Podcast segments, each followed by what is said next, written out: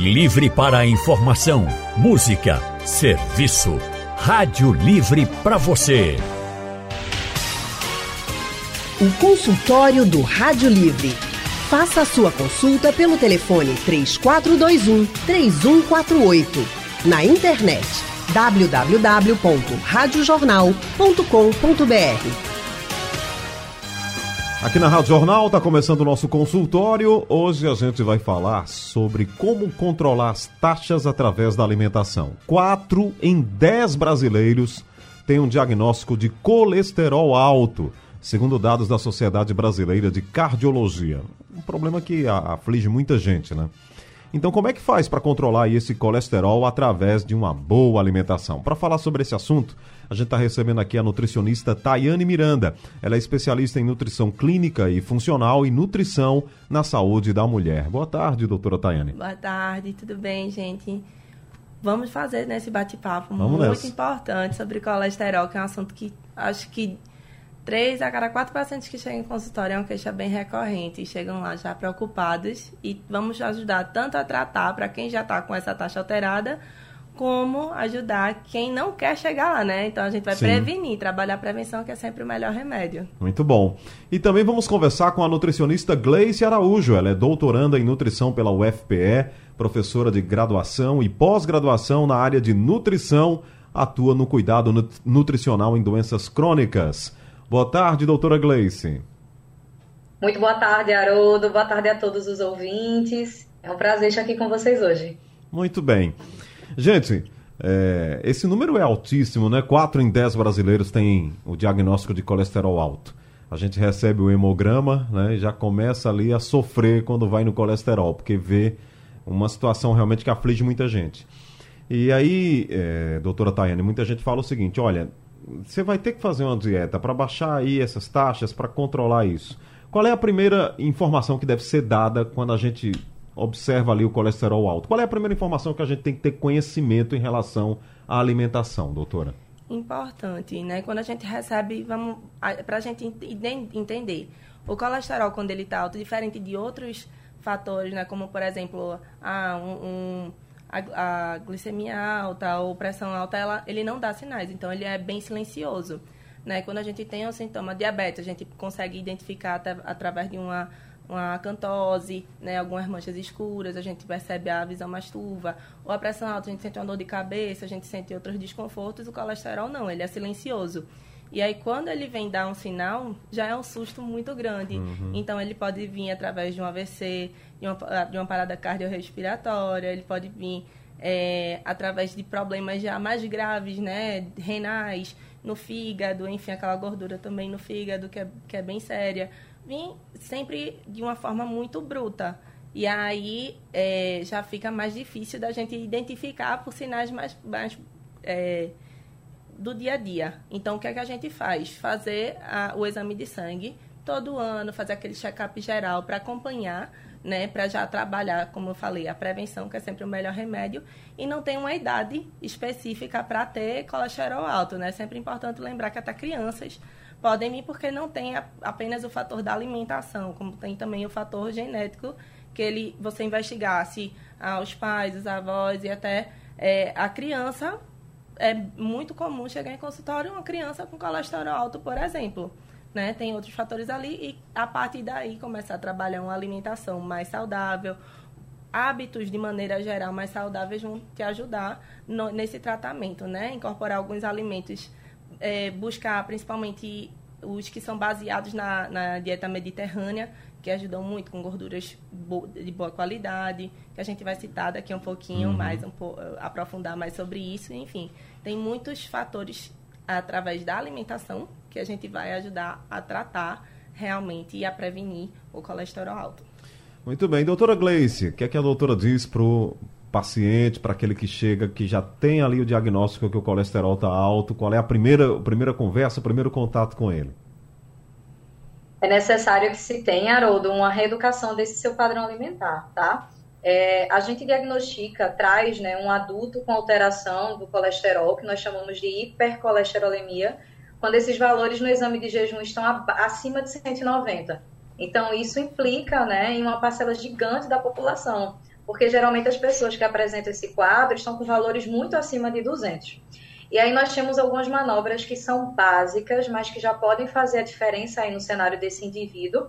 A começar, uma estabilização em relação ao consumo né, de algumas gorduras, principalmente gorduras de característica saturada e trans, né? Quando nós falamos em alterações metabólicas, elas estão sempre em conversa. Então, o indivíduo que apresenta o colesterol elevado, infelizmente, pode ter no futuro uma tendência a agravos cardiovasculares, alterações na função cerebral, que para o nosso ouvinte né, conseguir visualizar a gravidade, é classificado como um quadro de infarto, uma isquemia, um acidente vascular cerebral e assim por diante. Então, já fazer um controle dietético de gorduras de característica saturada e trans, que nós encontramos de maneira geral, né? Nas carnes, nas vísceras, leites e derivados integrais, alimentos ultraprocessados, já seria um bom começo. Em soma, outra contribuição que seria muito fácil da gente tentar aos poucos e adaptando na rotina é a ingestão de fibras alimentares. Nós temos uma alimentação regionalizada que nos traz muitas possibilidades. Então, se você gosta do seu cuscuz, da batata doce, do seu feijão ali no seu almoço, da aveia, de frutas, legumes, você já tem outro fator protetor que pode ajudar aí no manejo desse colesterol. Então, trazer o que nós temos né, no nosso dia a dia, que é tão fácil ali na nossa feira, né, que a gente pode adquirir, de fato já são manobras, né, que vão ajudar a controlar esse colesterol e quem sabe, né, se triado de maneira precoce, até mesmo não depender de terapia medicamentosa. Uhum. Deixa eu dizer para vocês que vocês podem também mandar suas dúvidas aqui para nossas doutoras que estão participando aqui, nossas nutricionistas, através do nosso WhatsApp, tá? Você pode perguntar, mandar sua mensagem ao 99147 8520. 99147 8520. Você manda aqui a sua pergunta, o seu questionamento para a doutora Tayane e doutora Gleice. É, doutora, é claro que essa informação, se o colesterol está alto, pode até impactar algumas pessoas. De repente você já começa a ficar ali temeroso do que pode acontecer com você. E aí muita gente, até de forma própria, né, assim por iniciativa própria, começa a cortar algum alimento, né, evitá-lo ou radicalizar. Né, trocar toda a alimentação, de repente comia de um jeito, passa a comer de outra, mas outros até rarear o alimento, né? comer muito menos, diminuir muito o prato. Essas iniciativas, elas são positivas ou podem gerar um outro problema? E aí a gente já traz a importância do nutricionista para essa situação do, do colesterol alto, doutora. Ótimo trazer isso, Haroldo. É um problema muito grande que sempre os pacientes relatam na, na, no, no, no consultório é poxa, doutora, eu nunca consigo é, seguir uma dieta por muito tempo, eu nunca uhum. consigo dar continuidade na dieta, enfim, é muito constante isso. Tem gente que geral, odeia a palavra dieta. Exatamente, a pessoa radicaliza, e essa, esse radicalizar é, e é inclusive comum por conta dos terrorismos nutricionais que a gente vê né, na internet.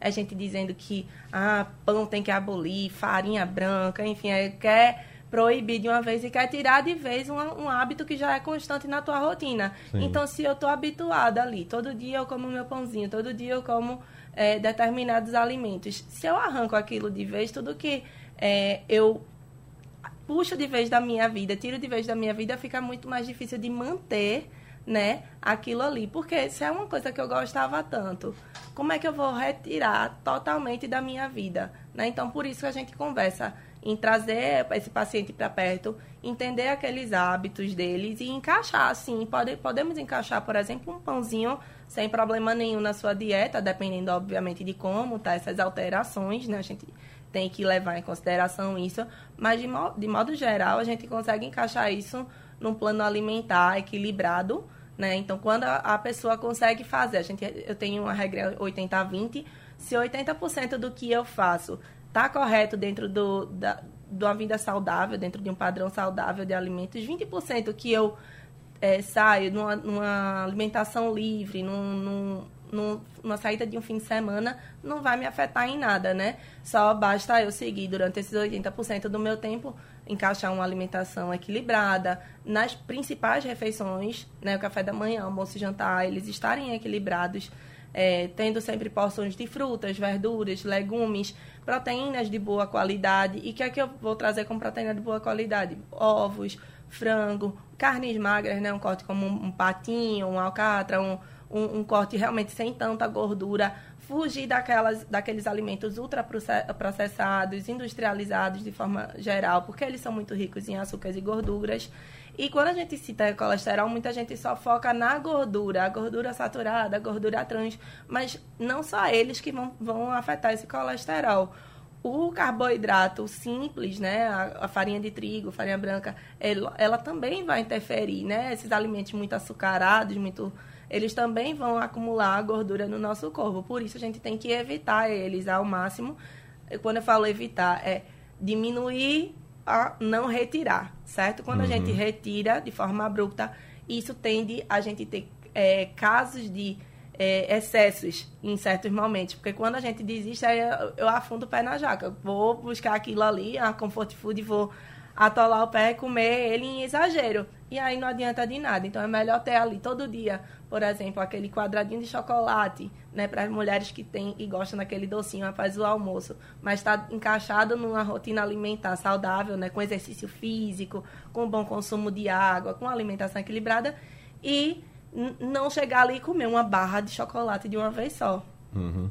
É, doutora Gleice, como trabalhar com esse paciente que já tem um problema, né, que o colesterol dele já está alto, então ele já tem um problema para ser resolvido, mas se apresenta totalmente arredio a, a uma dieta, a possibilidade dessa mudança realmente de, de hábito, né? Falar de colesterol, de qualquer alteração bioquímica, Haroldo, também tem muito a ver com estilo de vida. Então, é interessante se tratar com esse indivíduo o que é, que é possível agora a ser feito, né?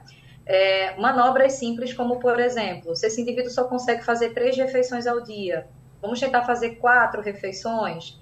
É muito difícil esse indivíduo levar né, de casa suas refeições. Vamos tentar buscar estratégias né, onde ele trabalha próximo, onde existe um acesso para alimentos que sejam né, mais adequados para ele consumir. E eu acho que o principal ponto, né, a gente já vem trazendo aqui, que é o aspecto do controle. Quando esse indivíduo ele se depara com colesterol muito elevado, ele vai receber orientações né, dos alimentos que nós já trouxemos aqui, e ele talvez fique um pouco impactado acreditando que essa restrição tem que ser severa, quando na verdade existe um controle né, que pode ser feito na alimentação e trazer segurança.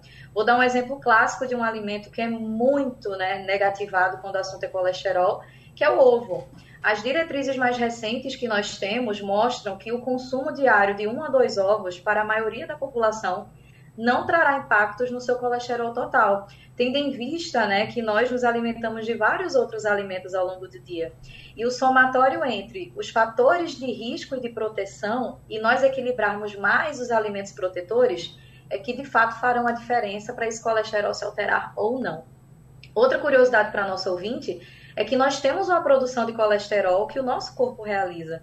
Nós chamamos isso de produção endógena. Então, nós teremos casos clínicos, Haroldo, que o nosso paciente tem um colesterol muitíssimo elevado, de uma base genética, né? nós chamamos isso de um componente familiar, e que por mais que ele faça essa restrição pela alimentação, os valores sanguíneos continuarão alterados. Por isso que trazer né, a eliminação total dos alimentos fontes de colesterol já tem sido visto pelas diretrizes que não faz tanto sentido. É interessante ir adaptando a rotina dessa pessoa, fazendo trocas inteligentes e acessíveis para a realidade, é, realidade dele, e dessa forma conseguir o controle né, desse marcador.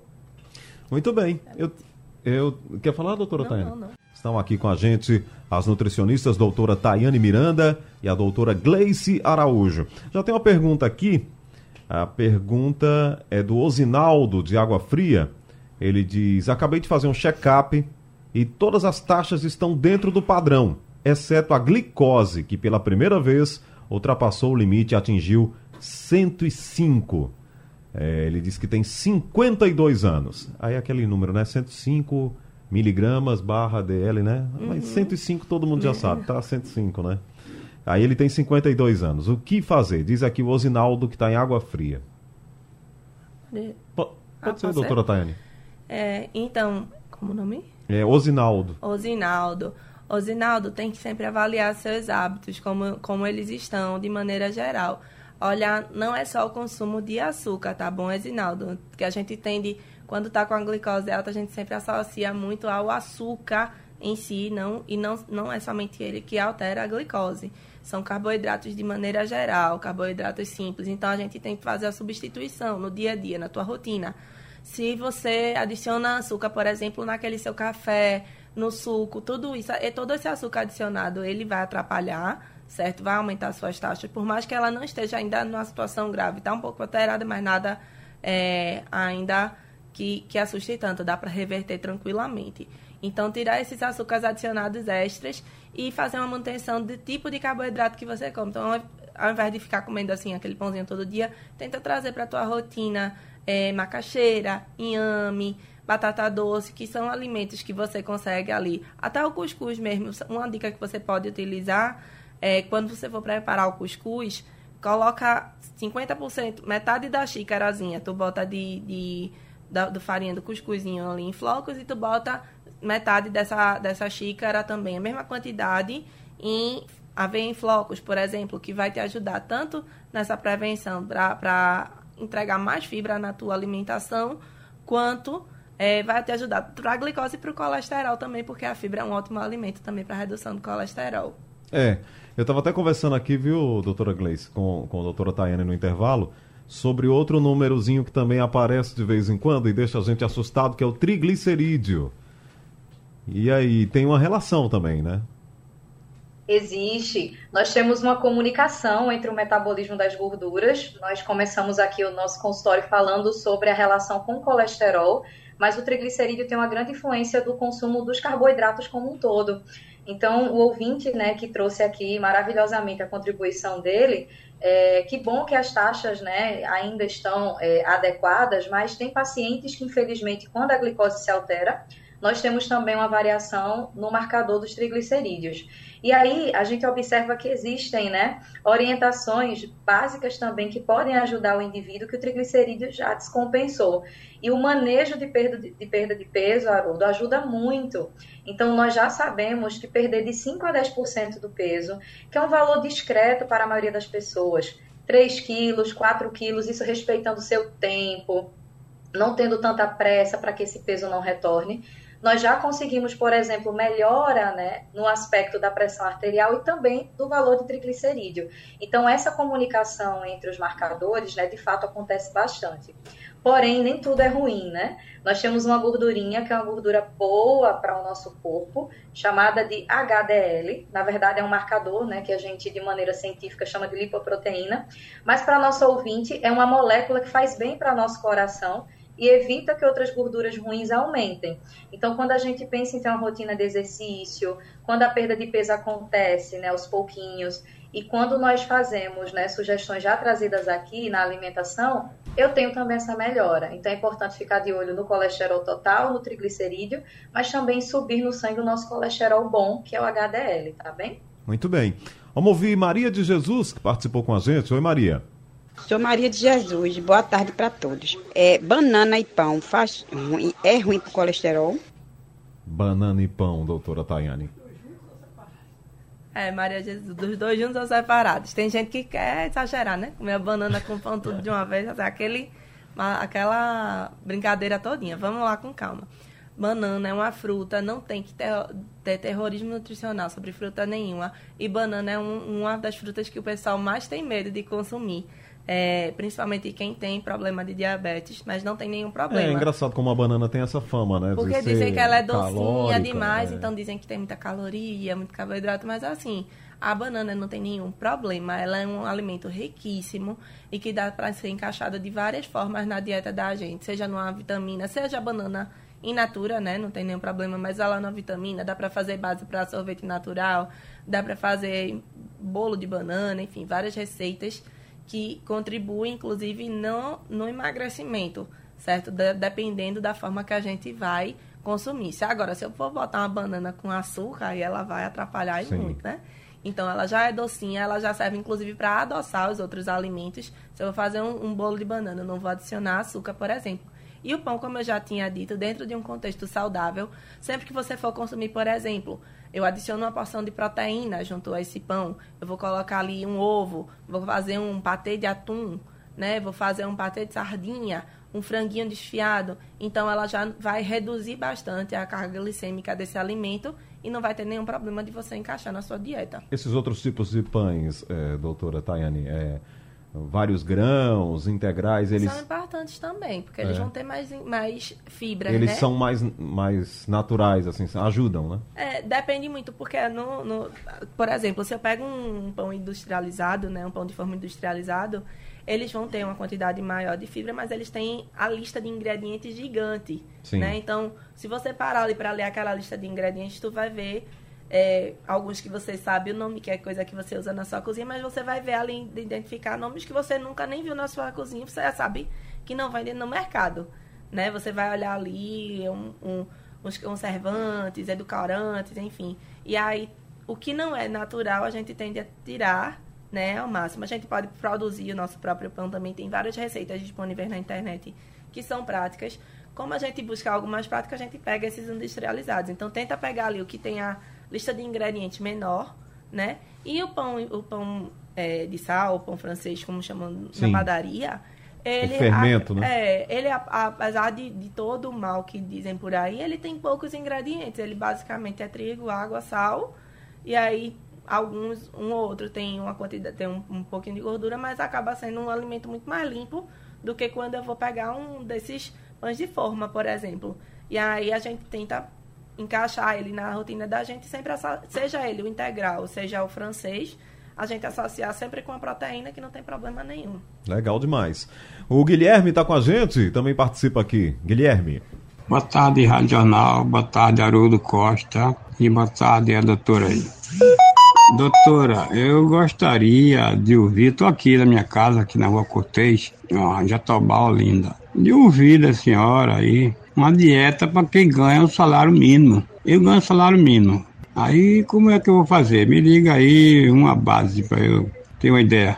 Eu já tentei, mas não consigo, porque aqui da minha casa é, é cinco pessoas e eu não consigo fazer, nem para mim, nem para minha mulher. E ela é obesa. E eu vi da senhora que ganha um salário mínimo. Como é que faz? Boa tarde e lhe agradeço aí. Doutora Gleice. Seu Guilherme, obrigada aí, né, por trazer essa dúvida, porque eu tenho certeza que muitas famílias que estão nos ouvindo vão se identificar, mas não desanimem não, tá certo?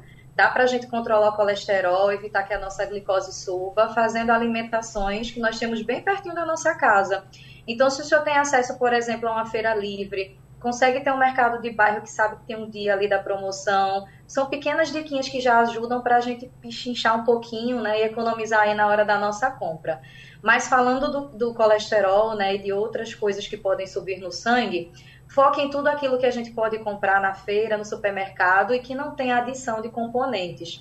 Então, se o senhor gosta de comer cuscuz, batata doce, inhame, farinha de mandioca para incorporar em receitas, já são itens que dão sustância, né, que são fontes de energia que já são bem-vindos, tá?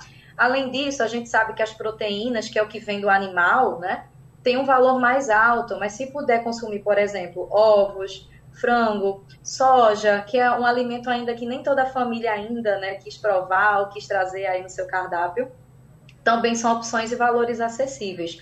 Só uma curiosidade em relação à soja, a gente tem alguns documentos, né, que na parte científica falamos que são diretrizes, que mostram que consumir soja todos os dias fazem, né, com que o nosso marcador de triglicerídeo tenha um percentual bem interessante de queda. Então, geralmente, um pacote de embalagem de soja texturizada fica em torno de R$ reais. Você consegue fazer duas a três vezes as preparações ali com esse alimento.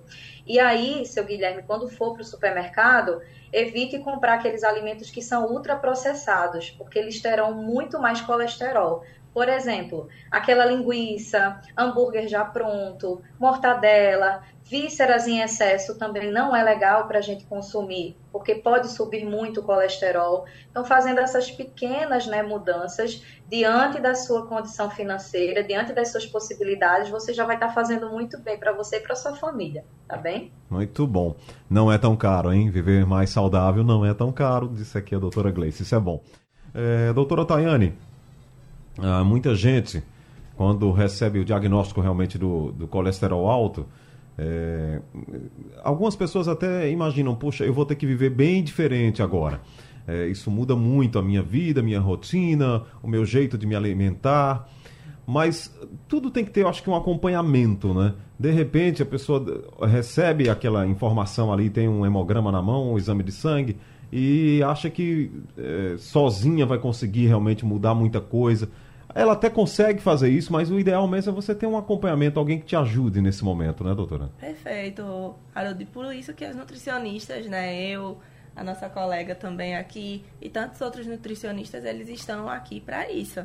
Nós, não somente nós, como os nossos amigos endocrinologistas, cardiologistas, todos esses profissionais da saúde, eles trabalham em conjunto para oferecer o melhor tratamento possível, desde a prevenção até, o, se, se necessário, se já alterou, se já está. Não é caso perdido, tudo tem como se recuperar, como se tratar e voltar a ter, sim, uma vida normal, uma vida saudável. É, tudo, tudo normalizado, uhum. né? É, é, eu estou fazendo essa pergunta para puxar outra, na verdade, assim, uma, uma coisa para puxar outra porque hoje em dia você é bombardeado por informação. Né? E na internet deve ter um monte de fórmula pronta para. Se você pesquisar lá, não faz isso. Você que está me ouvindo, mas muita gente pode fazer. Eu sei que isso acontece. Como baixar o colesterol? Aí vai lá no, no Dr. Google né, e quer que ele dê fórmulas prontas para fazer isso lá e começa a ler. E você vai ter. É bombardeado né, por informação, informação. Não é que informação seja ruim, agora é o que você vai fazer com ela. Né? Então, assim, é, o importante mesmo é quando você tem um acompanhamento legal de profissionais, porque fórmulas é, mirabolantes existem muitas, né, doutora? Exatamente. A gente, a gente, quando procura um profissional de saúde, a gente tem que entender que é economia de tempo e tempo é vida. Quando a gente, a gente economiza tempo buscando um profissional que ele é direcionado para o tratamento daquele problema, a gente está economizando tempo de vida certo? Então, quando a gente aprende essa, essa questão, a gente já, já leva com outros olhos a busca por um profissional. Então, você indo numa nutricionista, vou, vou, você vindo para uma consulta comigo, por exemplo, a gente vai sentar ali, entender toda a tua rotina, entender quais são seus hábitos. E a partir desse, desse entendimento que a gente vai traçar ali, quais estratégias que vão ser utilizadas para eu ajustar minhas taxas, quais são as estratégias que eu vou utilizar sem ter que me proibir, né, sem ter que proibir meu paciente de consumir todos os alimentos. A gente tem ali uma dieta flexível, onde o paciente consegue ter uma vida normal, sair no fim de semana, até, até mesmo tomar aquela sua cervejinha, comer aquele seu churrasco, obviamente de maneira controlada, né, sem excessos, mas que consegue ser encaixado sim numa rotina tudo isso, é, nada de extremos, né? Tudo que é extremo é perigoso. A gente tem que aprender a comer tudo de maneira controlada, adequada e encaixar ali na sua alimentação. É, tudo, tudo isso é viável. Inclusive, quando existe um planejamento alimentar correto, até se economiza. Uhum. A gente consegue economizar até na, preparando em casa, saber aqueles preparos como são feitos, né? Porque quando a gente depende de comer na rua, por exemplo, eu vou comer, eu não sei como é que foi feito aquilo, eu não sei como foi higienizado, eu não sei que tipos de gordura foram colocadas ali. Quando a gente faz em casa, tudo isso a gente consegue controlar, não é mesmo? E aí a gente e vai consegue sair bem mais barato, doença né? e tudo mais. É. Tem algumas, algumas coisas na internet, procurem coisas positivas. A internet ela é um ótimo, uma ótima ferramenta, mas ela pode ser muito perigosa, né? Então, por isso que a gente tem que procurar sempre um, um profissional para que ele seja, ele te direcione de maneira é, personalizada o seu problema, porque cada indivíduo ele é único. Então, o que vai funcionar para mim pode não funcionar para você. E aí a gente vai trabalhar certinho o que cada um precisa, né? Desde medicação, alimentos que eu possa encaixar ali para deixar aquele indivíduo saudável novamente. Uhum. É isso, né, doutora Gleice? É as pessoas temem, tendem né, a correr para essa, essas fórmulas, né? Ah, alguém me falou isso, pesquisa sobre isso, esse tipo de dieta dá certo, e aí acaba é, pegando algo que não vai funcionar muito. Quando a profissional conversa, vai saber exatamente o que você já tem de bom, o que você tem de ruim. E aí, no caso do colesterol, né, imagino que muita gente já, quando recebe o diagnóstico, diz, poxa, o que é que falam na internet sobre isso?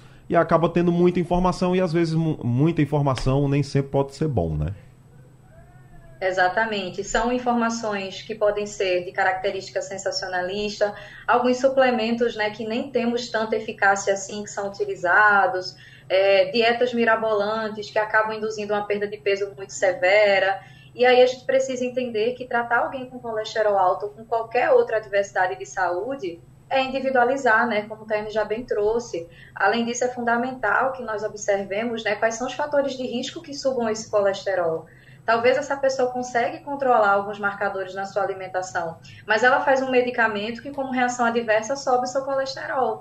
Então, existem muitos fatores né, que precisam ser investigados no dia a dia desse paciente, inclusive outras doenças de base que podem subir colesterol e triglicerídeo, e a partir desse mapeamento é que nós construímos uma conduta apropriada. Então, a internet ela é muito bem-vinda para nos trazer informações, mas é fundamental que vocês busquem em fontes confiáveis. E de maneira mais fácil e assertiva, a ponte que te faz entre informação de qualidade e a sua saúde, na maioria das vezes, é um profissional de saúde qualificado. E aí entra a nutrição, né, com esse papel fundamental que a gente tentou trazer aqui durante o nosso consultório de hoje. Ótimo. Gente, o tempo passou, mas o debate sobre o alimento eu acho fascinante, porque é, eu me lembro até daquele programa na televisão, né? O Você é o que você come. É, é bem isso mesmo, né? É, né? Você é o que você come. Se você não come bem, então você não vai ficar bem. Então, é, o debate sobre alimentação, nutrição realmente é, é, fascinante. Com certeza, novos e outros consultórios vão acontecer aqui para a gente falar muito mais sobre esse assunto. E nesse caso aí do colesterol foi muito importante, até por esse dado que a gente deu aqui no começo, né? Quatro entre dez brasileiros têm diagnóstico de colesterol alto. Doutora Tayane Miranda, muito obrigado pela presença. Muito obrigada, Haroldo. Muito obrigada também, doutora. É, que possamos trazer em outros momentos outras informações tão ricas quanto essa daqui para nossos ouvintes. Foi ótimo. Doutora Gleice Araújo, sempre com a gente aqui também, nossa colaboradora, muito obrigado. E esses debates são sempre muito bons porque é, a alimentação é sim muito importante, né, doutora? Verdade, muito obrigada, viu, Haroldo, pelo espaço, pela confiança de sempre. Agradeço também a Tayane, né? E aos ouvintes que sempre deixam o nosso consultório tão interessante. Espero que nós tenhamos né, trazido aí para o dia a dia desses indivíduos informações que possam ajudá-los aí não só a tratar o colesterol, mas também né, manter aí uma saúde adequada. Muito obrigada e boa tarde a todos. Muito bom. O tempo passou rapidinho, significa que o debate rendeu e poderia render muito mais. Mas novos debates aqui, novos consultórios sobre alimentação com certeza vão acontecer, porque é um tema realmente muito legal da gente trazer aqui para a nossa programação para os nossos ouvintes. E eu estou fechando o Rádio Livre. Muito obrigado a você pela audiência. A produção é de Gabriela Bento, trabalhos técnicos Emílio Bezerra, Edilson Lima, Sandro Garrido, no apoio Val Melo, coordenação de jornalismo do Vitor Tavares e a direção de Mônica Carvalho. Sugestão ou comentário sobre o programa que você acaba de ouvir, envie para o nosso WhatsApp 99147 8520.